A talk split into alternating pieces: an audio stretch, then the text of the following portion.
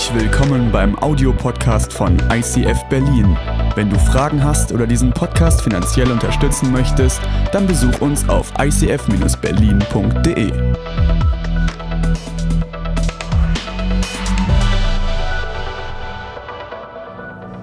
Gott, ich liebe die Atmosphäre in deiner Gegenwart. Es ist so kostbar, gefühlt in deinem Thronsaal zu sein und anzubeten, dir zuzurufen, heilig, heilig.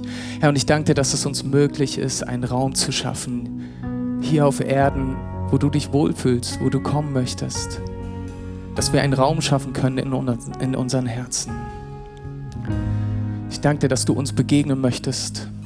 Danke dir, dass du uns liebst, dass du deine Liebe ausschüttest ohne Ende. Und ich lade dich aber auch ein, uns zu helfen, Herr, unsere Arme auszubreiten, zu dir zu kommen und Ja zu sagen zu dem Geschenk, was du bereithältst für uns, Herr. Herr, wir sprechen dir aus, dir sei alle Ehre, dir sei alle Macht. Jesus, wir erheben deinen Namen, Jesus, über allen Namen, Herr. Wir lieben dich. Amen. Amen. Ich genieße es so sehr, in Gemeinschaft wieder singen zu können. Ich muss mal ganz kurz von der Bühne hüpfen. Ich hoffe, das ist nicht schlimm. Ich habe nämlich was vergessen. Aber das soll ja für später dienen. Daher gelingt es uns doch ganz gut. Ich würde gerne, bevor ich in die Predigt einsteige, eine Geschichte erzählen. Und zwar war ich neulich in der Bahn unterwegs. Ich hatte so eine große Tasche bei und ähm, in meiner Tasche ähm, hatte ich so ein paar Utensilien und es war super wichtig, dass ich sie einfach äh, mitnehme. Und äh, das waren richtig viele. Und ich hatte meine Sporttasche bei, das heißt, ich war so ein bisschen breiter. Dann hatte ich auch noch einen Rollkoffer mit. Das heißt, ich hatte eine Sporttasche, einen Rollkoffer. Und ich sitze in der Bahn auf dem Weg zur Church ins ICF. Und ich habe dann, ähm, ich bin so ein Typ, ich muss das kurz erklären, weil das ein bisschen merkwürdig ist. Ich bin so ein Typ, ähm, bevor die Station kommt, wo ich aussteigen muss, stehe ich relativ früh auf und stelle mich an die Tür. Macht das auch noch jemand von euch? Ihr fahrt alle gar nicht Bahn, okay? Zu Hause dürft ihr euch auch gerne melden. Ähm, ich sehe es noch nicht. Ähm, jedenfalls äh, mache ich das, weil ich immer einer der Ersten sein möchte, der aussteigt. Und zum Beispiel, wenn ich Jungfernheide aussteige und dann umsteigen muss, will ich der Erste sein oder einer der Ersten zumindest, der die Treppe runterläuft. Wenn ich so der Zehnte oder Zwölfte bin, dann nervt mich das. Dann muss ich immer irgendwie durch und dann laufen die alle so langsam, die alten Damen und so. Und dann äh, ist das irgendwie doof. Ja? Und dann war das so, dass ich hier in Tempelhof aussteigen wollte. Ich war tatsächlich der Erste an der Tür. Ich dachte, Jackpot, schon mal ein Sieg am Tag. Und äh, habe dann gemerkt, so 10, 12 Leute hinter mir, die natürlich durch eine FFP2-Maske in meinen Nacken geatmet haben. Und ich wusste, okay, der Kampf geht gleich los. Und ich fuhr ein und, äh, oder die Bahn fuhr ein und ich habe schon gesehen, da ist so ein Haufen an Menschen. Und wir fuhren ein und dann blieb meine Tür genau vor so einem Pult Menschen stehen. Und kurz mal so eine Seitennotiz. Ich mag Kinder wirklich sehr. Wirklich. Ich habe selbst zwei Kinder. Eins ist noch im Bauch auf dem Weg, also nicht in meinem. Und, ähm, und Kinder sind wirklich was Kostbares, ein Gottesgeschenk. Amen. Außer die Kinder, die gerade vor meiner Tür standen. Nein, Scherz. Es war eine Schulklasse vermutlich. Und man hat dann deutlich gesehen, es war auch ein Lehrer da. Und in dem Moment, in den 0,5 Sekunden, bevor diese Tür aufgeht, rattern mir richtig viele Sachen durch den Kopf. Mein erster Gedanke war, wie in aller Welt komme ich durch diese Kindermeute durch? Ja? Ach, da ist so rechts ein Spalt, da kann ich mich durchquetschen mit meinen Taschen, oh, aber dann gibt es vielleicht ein paar Casualties. Dann geht vielleicht der ein oder andere Kind, geht dann vielleicht drauf, wenn ich da vorbei. Und dann, dann dachte ich, okay, es gibt ja diese ungeschriebene Regel, man lässt erstmal immer alle Leute raus, bevor man reingeht. Kennt ihr die? Ja? Können wir das den Tempelhofern auch mal sagen? In Spandau wäre das nicht passiert, aber irgendwie weiß ich nicht. Ich erwarte in dem Moment, dass der Lehrer auch sagt zu den Schülern, rückt mal beiseite. Nein, nein. Sie standen da, die Tür geht auf. Stellt euch mal vor, ein Western. Man saß gerade im Saloon und hat einen Whisky getrunken. Man verschüttet den Whisky seines Nachbarn. Der wird sauer. Kurze Zeit später steht man vor dem Saloon auf der Straße in einem Duell. Man ist bereit. Ich stand da wie in so einem Duell. Ich gucke den Lehrer an, der Lehrer guckt mich an. Ich gucke die Schüler an, die Schüler gucken mich an. Und ich habe mir gesagt, ich weiche hier nicht von der Seite. Ich war bereit zu schießen. In dem Moment kommt ein Schüler quetschig an mir vorbei, schiebt mich weg. Ich denke so, das kann ja nicht sein. Ich stelle mich noch viel mehr in die Tür und ich gucke den Lehrer an und sage, ich würde gerne raus. Ich habe es wirklich ganz lieb gesagt, weil es mir gut gelingt, mein Inneres, was in mir brodelt, nicht rauszugeben. Ja, ich würde gerne raus, bitte, habe ich glaube ich gesagt. Und in dem Moment sagt der Lehrer zu seinen Schülern, ja, wir wollen doch erstmal alle rauslassen. Denkt ihr, irgendein Schüler hört auf den Lehrer? Nein! In dem Moment war mir alles egal. Der Klügere gibt nach, dachte ich, und ich stürme da durch. Ich habe niemandem wehgetan, keine Sorge, keiner draufgegangen. Aber ich schieb mich an den Schülern vorbei, bin als einer der ersten die Treppen runtergegangen, war glücklich. Kurz reflektiert, dachte, ah, das war gar nicht so gut. Andere Geschichte. Kennt ihr die Person im Straßenverkehr? Wer fährt gerne Auto? Ah, okay, ein paar mehr. Kennt ihr die Person im Straßenverkehr? Ihr seid gerade dabei, irgendwen zu überholen und dann kommt jemand vor eure Nase oder so und fährt dann genau in der Stadt 49,5.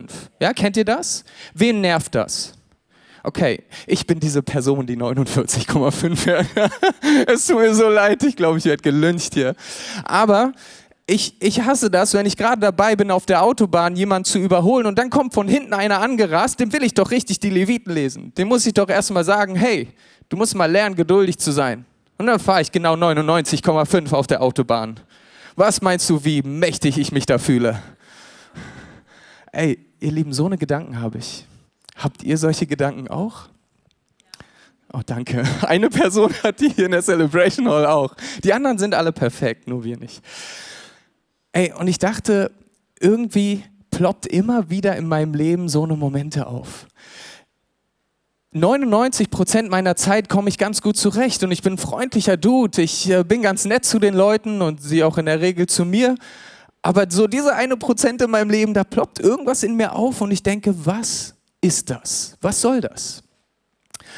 Ihr Lieben, heute möchte ich gerne über unseren Charakter sprechen. Ich möchte heute darüber sprechen, was in uns passiert und wie es uns vielleicht gelingt, hoffentlich anhand von Beispielen aus der Bibel, einen guten Charakter zu entwickeln. Und der Charakter ist etwas Unsichtbares. Charakter meint übersetzt eine Prägung und da spielt alles rein. Ich, Alex, bin nicht nur meine äußere Hülle hier, Gott sei Dank, und auch nicht nur das, was ich tun kann, sondern ich bin ein Wesen, ein seiendes Wesen. Ich bin ein Charakter, ich treffe Entscheidungen. Und mein Charakter hat sich über die Jahre, ich bin auch, wenn man es nicht so sieht, nee, anders gesagt, ich sehe älter aus, als ich bin vielleicht, aber ich bin 36 Jahre. 36 Jahre konnte sich mein Charakter entwickeln.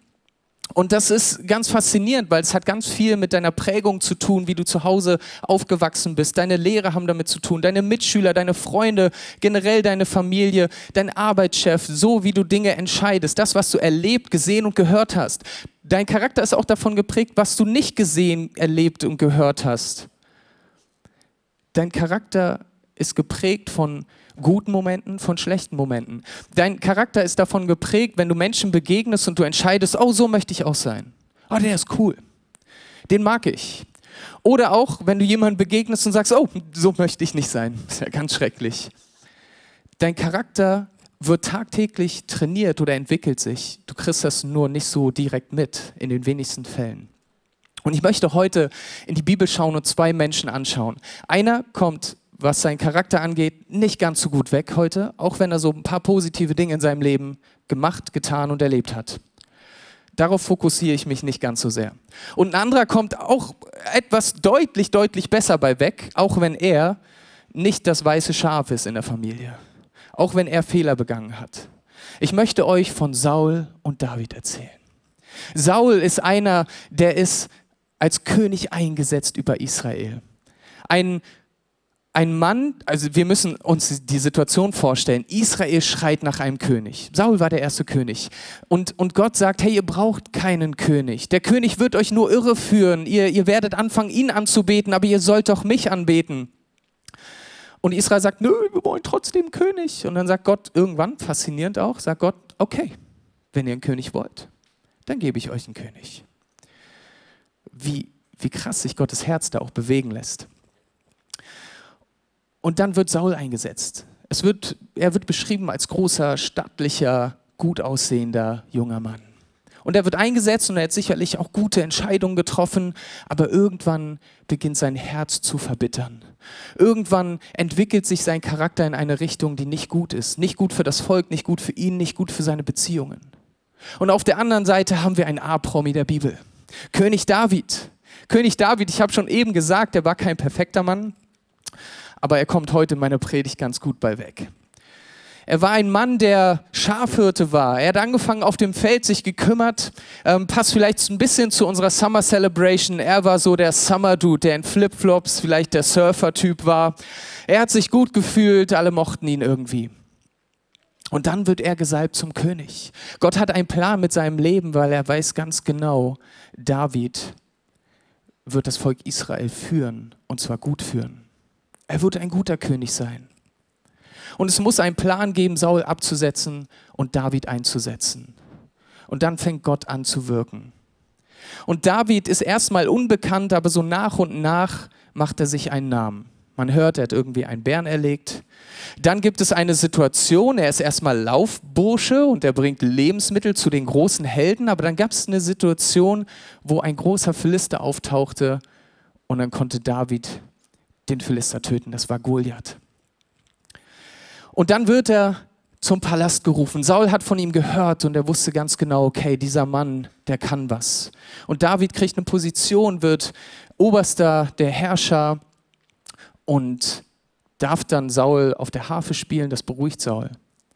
Aber währenddessen verbittert Sauls Herz mehr und mehr. Er wird eifersüchtig, er wird sauer, er hat Angst, etwas zu verlieren. Und wir lesen mal in der Bibel in 1 Samuel 18, Vers 8, wie sehr Sauls Herz da verstockt. So heißt es, Saul wurde darüber sehr zornig. Worüber wurde er zornig? In Israel hat man angefangen, Loblieder zu singen. Loblieder über die Helden, über den König. Und das war immer wichtig. Und ich glaube, wenn Saul diesen Test gemacht hat von fünf Sprachen der Liebe, ich glaube, bei Saul wäre Lob und Anerkennung rausgekommen. Ihm war das wichtig, dass die Leute ihn gelobt haben. Ihm war das wichtig, dass er hoch erhoben wurde. Dass ihm seine Macht, die er hatte, die er bekommen hat, seine Autorität, dass er angepriesen wurde. Saul wurde darüber sehr zornig. Das Lied missfiel ihm und er sagte, David geben Sie 10.000, mir aber geben Sie nur 1.000. Es war ein Lied, was die Frauen in Israel gesungen haben. Sie haben ihre Helden gelobt und haben Saul erhoben und gesagt, Saul hat tausend Männer getötet, aber David hat zehntausend Männer getötet. Das tat Saul im Herzen weh. Und in dem Moment lässt er einen Samen der Bitterkeit in sein Herz pflanzen. In dem Moment lässt er es zu, dass ihm andere Dinge wichtig sind, als eigentlich sein sollte. Und dann sagt er noch was hinterher. Er sagt, jetzt fehlt ihm nur noch die Königswürde. David wird höher gelobt als ich. Jetzt fehlt nur noch, dass er mir die Königswürde wegnimmt. Was soll das? Er wird eifersüchtig. Er hat Angst, seine Macht zu verlieren. Das zeugt von keinem guten Charakter. An anderer Stelle erleben wir eine Situation, vielleicht nicht ganz die gleiche Situation, aber wo David auch in eine Enge kommt. Im 1 Samuel 30 kämpft er gegen die Amalekiter. Und er gewinnt gegen die Amalekiter. Und auf einmal, es ist ein Vorkommnis gewesen, wendet sich das Volk Israel komplett gegen David. Und so heißt es in 1 Samuel 30,6 und David geriet in große Bedrängnis, weil das Volk ihn steinigen wollte. Denn die Seele des ganzen Volkes war erbittert ein jeder wegen seiner Söhne und Töchter, David aber stärkte sich in dem Herrn seinem Gott. Zwei unterschiedliche Geschichten, zwei unterschiedliche Männer, aber doch entscheiden sie sich ganz anders. Beide haben eine Situation, wo sie in Bedrängnis sind, wo sie die Wahl haben, eine Entscheidung zu treffen, eine, eine Herzensentscheidung, eine gute Entscheidung oder eben eine schlechte. Und während Saul auf seinen Ruf achtet, während Saul das eine, das Problem, die, die Größe seines Problems betrachtet, was tut David? Er ist in Bedrängnissen und stärkt sich in seinem Gott. Die Bibel schweigt hier nicht, dass es David gut ging Die Bibel schweigt nicht darüber, dass es nicht auch Stürme in unserem Leben gibt. Die gibt's und es gibt Bedrängnisse in deinem und meinem Leben. Es gab Bedrängnisse im Leben von David. Ich würde mal fast sagen, Davids Bedrängnisse sahen an dieser Stelle ein bisschen oder deutlich krasser aus als die Bedrängnisse, die ich in meinem Leben habe. Es gibt kein ganzes Volk, Hunderttausende von Leuten, die mich steinigen wollen. Das ist die Bedrängnis, das ist eine Todesbedrängnis. David kann Todes, hat Todesangst. Und was tut er im Gegensatz zu Saul? Er geht zu seinem Gott und er stärkt sich in der Gegenwart seines Gottes. Ey, und das gehört zu einem guten Charakter dazu. Und ich liebe es total, weil ich mir das vorstellen kann, wie David das tut. Wir wissen von David, dass er ein Worshipper vor dem Herrn ist, keinesgleichen.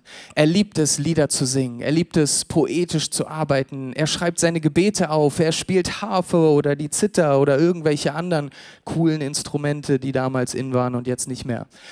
Er, er hat den Moment seiner Gottesbegegnung gekannt. Er wusste, wie er Gott begegnen kann. Und das war so wichtig für die Entwicklung seines Charakters. Er wusste ganz genau, in Zeiten der Bedrängnis, wenn es mir gut geht, wenn es mir schlecht geht, ist es wichtig, dass ich mit Gott in Verbindung trete. Und ich stelle dir eine Frage heute Morgen. Weißt du, wo dein Gottesmoment ist? Weißt du, wie du Gott begegnen kannst? Was ist deine Liebessprache mit Gott? Wo begegnet er dir? Ich kenne Menschen und ich liebe das, weil ich dazugehöre, die, die könnten stundenlang in, in Anbetung und Lobpreis. Ich genieße das so sehr. Ja, wenn hier vorne die Sänger und die, die Musiker, die, die bringen uns richtig in so eine schöne Atmosphäre und, und ich genieße das. Es gibt Menschen, die sagen, das kann ich nicht. Ja. Vielleicht gibt es Menschen, die, die auch zu Hause einfach eine Stunde, stundenlang Worship anmachen und dann irgendwie trällern und singen zum Leid deiner Nachbarn aber sie begegnen Gott. Es gibt aber andere, die sagen, die können das nicht, die, die machen das vielleicht anders. Ich kenne Leute, die nachts aufstehen von alleine, ohne sich den Wecker zu stellen. Merkwürdige Menschen. Sie, sie knien sich hin und beten Stunden um Stunden und haben so eine Gottesbegegnung. Ich kenne ich, ich kenn andere, die sagen, in der Gemeinschaft mit anderen erlebe ich Gott. Wenn wir, wenn wir gemeinsam beten, wenn wir gemeinsam unterwegs sind, in, in der Small Group, wenn du noch keine Small Group hast und du bist ein Gemeinschaftstyp, dann möchte ich dich ganz herzlich einladen an dieser Stelle. Geh auf unsere Website, da ist ein Formular, trag dich ein, wir werden eine passende für dich finden. Zur Not gründen wir neue. Das wäre doch ein schönes Luxusproblem, okay? Es gibt Menschen, die, die ich kenne, die neben ihrer normalen Bibellese Stunden um Stunden am Tag in der Bibel forschen und Gott begegnet ihnen so. David wusste, wie er Gott begegnen konnte, damit er ihm stärkt. David kannte die Plattform, die Brücke, die er laufen muss, damit Gott in sein Herz sprechen kann. Und ich glaube, das ist wichtig für uns, um einen guten Charakter zu entwickeln, zu wissen, wie wir Gott begegnen können. Außerdem hat David ganz andere Dinge fokussiert. Er hat nicht die Probleme fokussiert, sondern er hat Gott fokussiert. Ich glaube, während er im Kampf mit, mit Goliath stand, hat er nicht den großen Goliath gesehen, sondern er hat seinen großen Gott gesehen. Er hat gesehen, er hat nicht dieses große Problem, diese Bedrängnis gesehen, sondern er hat die Größe und die Wunder seines Gottes gesehen. Beurteile selbst Dinge, Situationen und Personen nicht durch deine Angst, sondern beurteile sie durch die Größe deines Gottes, durch die Größe unseres Gottes. Weil Gott gibt nämlich die Zusage, ich bin da. Und David wusste das. David kannte die Zusagen. David ist gesalbt. David wusste, er wird erhoben werden. Eine andere Situation. Ein paar Verse später. Saul ist nach wie vor eifersüchtig. Er hat immer noch Angst, Todesangst vor David. Er hat Angst, dass David ihm alles wegnehmen will. In 1 Samuel 18,11 heißt es, und Saul hatte einen Spieß in der Hand und schleuderte den Spieß und dachte, ich will David an die Wand spießen. Aber David wich ihm zweimal aus. Ich habe leider, ist mein Speer entwendet worden heute, deswegen habe ich jetzt den hier. Aber ähm, es ist so, dass das war kein Köftespieß, ihr Lieben, ja, sondern das war ein Speer. Okay, das war was richtig Schweres und Großes. Und und dieser Samen, der eingepflanzt wurde im Herzen von Saul, der, die Wurzeln, die rankten mehr und mehr um sein Herz und Groll entwickelte sich. Er entwickelte einen schlechten Charakter. So weit, dass er sogar eine Straftat begehen wollte, indem er nämlich einen Speer nimmt und, keine Sorge, und David töten wollte. Er wollte ihn nicht töten lassen, wäre eigentlich raffiniert gewesen, oder? hey, Wache, mach mal was. Und sagt niemand was. Nein, er, er ist so kaputt, dass er es selbst machen wollte. Hey, und das Krasse ist, die Reaktion Davids ist faszinierend. Ja? Ähm, was hätte ich gemacht, wenn, wenn jemand äh, mich beworfen hätte? Wahrscheinlich. In dem Moment hätte ich den Speer aufgehoben und ich hätte zurückgeworfen. Hey, in der S-Bahn hatte ich diese Momente. Ich gehe hier nicht weg. Ich kämpfe um mein Recht, ihr Lieben. Ich bin der Erste, der raus soll. So steht es in keinem Gesetz geschrieben, aber in meinem Kopf steht es geschrieben, okay? Es geht um mein Recht. Ich hätte diesen Speer zurückgeworfen. Was macht David? David weicht zweimal aus. David wird einmal beworfen und könnte den Speer aufheben, schnell zurückwerfen. Aber er hält es ein zweites Mal aus und wird zweimal beworfen. Und David weicht einfach aus. David hat die Chance, den Speer zu nehmen und zurückzuwerfen. Aber er tut es nicht. Er weiß, es ist in Gottes Augen nicht gut. Da ist so eine ethisch-moralische Disziplin. Aber ich glaube nicht, dass das seine Motivation war, zu wissen, es ist nicht gut. Weil wenn ich jetzt zurückwerfe, dann töte ich den Saul. Ich glaube sogar, das hätte eine Wahl sein können, wenn er nicht mit Gott unterwegs gewesen wäre. Er war so beliebt, wahrscheinlich wären die Wachen reingekommen und hätten gesagt, oh, du hast Saul getötet. Okay, wir tun so, als hättest du ihn nicht getötet, sondern er ist einfach nur an einer Krankheit gestorben. Da wirst du König und dann ist alles gut. David war so beliebt, dann hätte er komplett seine Probleme, den Saul vor ihm, auslöschen können. Hat er aber nicht getan sondern er hat Charakter bewiesen. Was hat er getan? Eben nicht durch nur eine Disziplin. Versteht mich nicht falsch. Disziplin ist die geringste Form von Nachfolger. Glaube ich mal Bill Johnson oder so gesagt. Und ich glaube, es ist wahr und ich glaube, es ist wichtig. Aber das war nicht die Motivation von David, sondern David wusste, hey, pass auf, jetzt kommt's. Saul ist von Gott eingesetzt. Wer bin ich, dass ich ihn absetze? Boah, wie deep ist das denn? Nicht nur, dass er das irgendwie wahrnimmt, aufnimmt, auf sich nimmt, abgeworfen zu werden. Und nicht nur lässt er das stehen und ignoriert es, dass er gerade fast getötet wurde, sondern er erhebt Saul auch noch. Wer bin ich, dass ich Saul absetze, wenn Gott ihn eingesetzt hat? Das kann Gott nur ganz alleine. Wow, ihr Lieben, das ist Charakterstärke, das ist Größe zu wissen, es ist Gottes Plan. Gott hat einen Zeitplan. Ich kann das nicht verstehen, warum ich gerade beworfen wurde. Ich bin vielleicht getroffen worden, ich bin in meinem Leben vielleicht verletzt worden. Aber Gott, du hast einen Plan und eine Idee. Und du willst, dass ich richtig gute Entscheidungen treffe. Und dazu muss ich verankert sein mit dir, Gott. Während Saul nicht verankert war mit Gott, das heißt sogar ähm, im ersten Samuel, dass der Geist Gottes weggegangen ist von Saul, aber mehr und mehr auf David kam und David ganz eng verbunden war mit Gott und seinen Charakter entwickelt hat. Während David nur, äh, während Saul nur um seinen Ruf, Ruf kämpfte, um sein Ansehen, hat David seinen Charakter schulen lassen. John Wooden hat einmal gesagt, sei mehr besorgt um deinen Charakter als um deinen Ruf.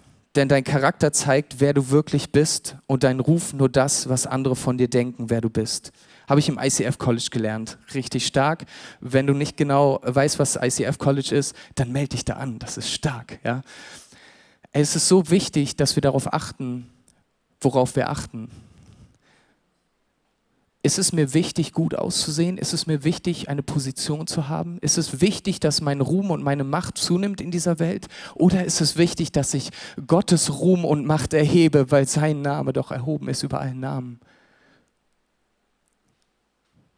Ich finde Jesus, das ist Jesus mindestens das ist es Jesus wert für mich, weil er gekommen ist und mir eine neue Identität gegeben hat. Er mir eine neue Kraft gegeben hat. Er mir ein weißes Gewand angelegt hat. Okay, heute bin ich in schwarz gekleidet, aber, aber im, übertragenen Sinne. Er hat mir neues Leben geschenkt und ich möchte seinen Namen erheben. Wie war es für David möglich, so eine Entscheidung zu treffen? Wisst ihr, die ersten 20 Kapitel von dem Moment an, wo David auftaucht, bis zu dem Moment, wo er wirklich König wird, vergehen, ja, vergehen 20 Kapitel. So. In dieser Zeit passieren viele Dinge. Er wird vorbereitet auf diese Zeit, auf diese Königszeit.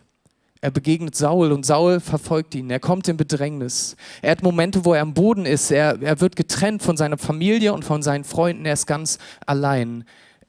Er ist in Höhlen und weint und weiß nicht mehr weiter. Die Salbung Davids führte ihn nicht auf den Thron, sondern in höllische Qualen. Boah, wie ermutigend, Alex. Voll cool. voll lieb. Aber ich glaube, das war wichtig, um Davids Herz zu brechen. Warum? Damit David nicht ein Saul 2.0 wird. Damit David nicht derjenige sein wird, der ein Speer erhebt und andere killt. Ich habe gesagt, David kommt hier gut bei weg in dieser Predigt. Es ist richtig, dass er Fehler gemacht hat. Er ist verantwortlich dafür, dass jemand getötet wird, ermordet wird. Er hat Ehebruch begangen. Diesen Spagat hält die Bibel aus. Bis heute feiern die Juden und auch wir Christen David. Aber er war kein perfekter Mann, aber Gott hat ihn trotzdem gebraucht und das ist unglaublich. Hey, das gibt mir Hoffnung für euch und für mich. Ey, Gott, okay. Gott hat einen Plan für euer Leben, egal wie es dir gerade geht. Gott ist es nicht egal, wie es dir gerade geht, aber unabhängig davon, wie es dir gerade geht, hat Gott einen Plan für dein Leben und für mein Leben. Das ist Hoffnung für mich, okay? Und wenn Gott so einen Mann wie David gebrauchen kann und schulen kann, hey, dann kann, kann er auch mich schulen. Dann ist da ja Hoffnung für mein Leben. Ich, der ich in dieser S-Bahn ganz stolz stehe und sage, hier kommst du nicht rein. Der ganz stolz irgendwie runterbremst auf 49,5, damit die Leute hinter mir eine Lektion lernen. Es ist Hoffnung für mich da. Gott kann meinen Charakter schulen. David hat sich von einem zurecht eingesetzten Saul nicht beirren lassen, seine Identität davon nicht abhängig gemacht. Davids Herz musste erst zerbrochen werden. Wir lesen in vielen, vielen Psalmen, wie sein zerbrochenes Herz klang. Und im Psalm 142 lesen wir sowas wie, mit lauter Stimme, mit lauter Stimme rufe ich zum Herrn. Ich, ich stelle mir das vor, wie er, wie er hinkniet und sagt, Gott, ich bin bedrängt, zu meiner Linken sind tausend, zu meiner Rechten zehntausend vor mir, eine ganze Armee hinter mir, eine Mauer. Was kann ich tun? Gott, was kann ich tun? Ich bin bedrängt, ich fühle mich alleine. Aber das Krasse ist, David klagt nicht Gott an in diesen Gebeten. Wir verwechseln das manchmal. Oder auch in unseren Gebeten klagen wir Gott an. sagen, Gott, warum hast du das zugelassen? Du bist so böse, Gott. Ist er das? Ich glaube nicht. David macht das nicht, sondern David klagt zu ihm. Warum? Damit er Gott an erster Stelle stellen kann. Damit er sagen kann, Gott, du bist die erste Stelle, du bist der erste und einzige Problemlöser, deswegen schreie ich jetzt zu dir. Ich glaube, es gibt keine Lösung, die ich möglich machen kann, außer zu dir zu kommen und zu schreien. Man hat mir Fallen gestellt und ich bin reingetappt und es tut weh. Niemand kümmert sich um mich. Und vielleicht hast du manchmal dieses Gefühl in deinem Leben, wenn du einer bestimmten Person begegnest in deinem Leben. Du hast diese Person jetzt gerade vor Augen oder eine Situation. Vielleicht hast du irgendeinen Brief diese Woche bekommen am Morgen, das hat dir die komplette Woche weggekickt. Und du merkst, die Bedrängnisse kommen und du, du verlierst irgendwie deine Macht. Und Angst macht sich breit da kommt ein Same in dein Herz, ein Same der Bitterkeit, vielleicht gegenüber einer Person, deinem Chef, deiner Chefin, einem Familienmitglied. Und dann ist die Frage, was machst du damit? Wirst du bitter und in jeder Begegnung mit dieser Person wächst das und diese Wurzeln ranken um dein Herz. Und dann kannst du nicht mehr klar denken. Hey, und dann, dann passiert Folgendes dann, dann, nimmst du den, dann nimmst du den Speer und wirfst zurück und, und du tust Leuten weh. Mit dem, was du sagst. Aber ich glaube, dass wenn wir wie David reagieren, uns in seine Gegenwart bewegen, dann wird Gott unser Herz heilen. Wir haben in unserer Church so eine unglaublich coole Sache, die nennt sich Get Free.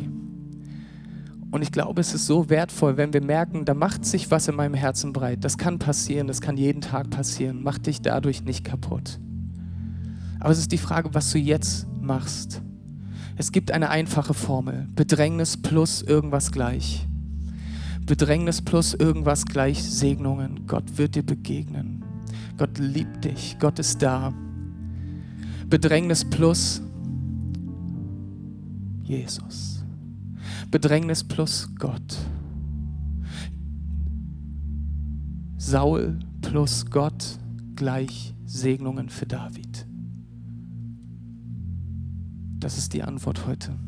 Ihr kriegt keine praktischen Tipps, wie ihr jetzt ins nächste Gespräch gehen könnt. Aber was ihr tun könnt, ist Gott zu suchen, zu wissen, welchen Moment ihr habt mit Gott. In Römer 5, Vers 5 heißt es, dass seine Liebe ausgegossen ist in unseren Herzen. Das ist ein Bild, was ich für euch heute Morgen habe was ihr jeden Sonntag zu jeder Celebration hört. Ein Bild des Herzens, dass Gott sich komplett ausgegossen hat und sagt, ich möchte dir begegnen. Trotz unserer Ausschweifungen, trotz der Weggabung, trotz der Momente, wo wir uns nicht entscheiden, das anzunehmen, was er für uns hat. Aber dafür hat Gott eine Lösung geschenkt, nämlich das Kreuz. Jesus ist gekommen und hat uns neu gemacht.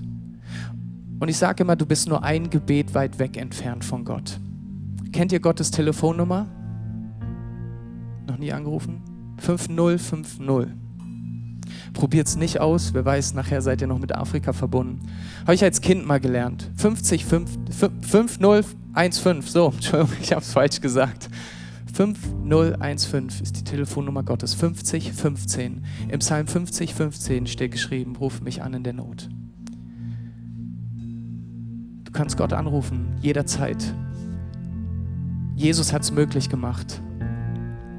Und er kommt in dein Herz. Er ist nur ein Gebet weit entfernt. Und das letzte Bild, was wir haben für euch, ist ein Bild vom Anker.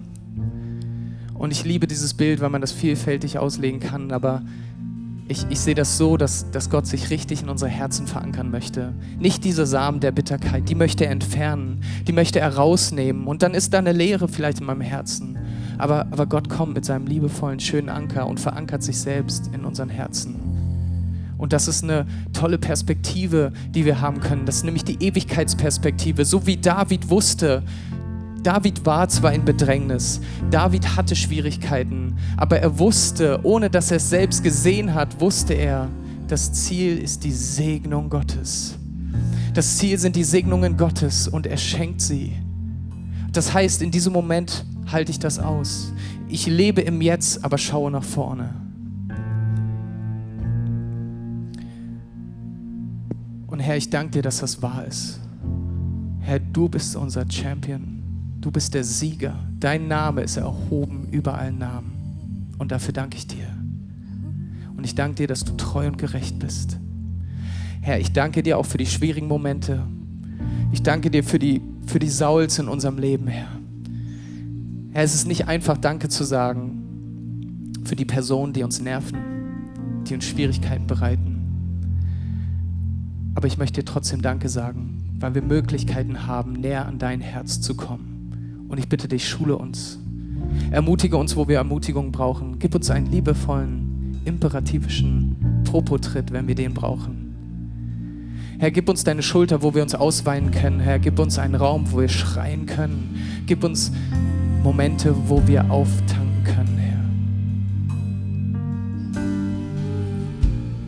Danke, Herr, dass in dir Hoffnung ist, dass in dir Segnungen sind.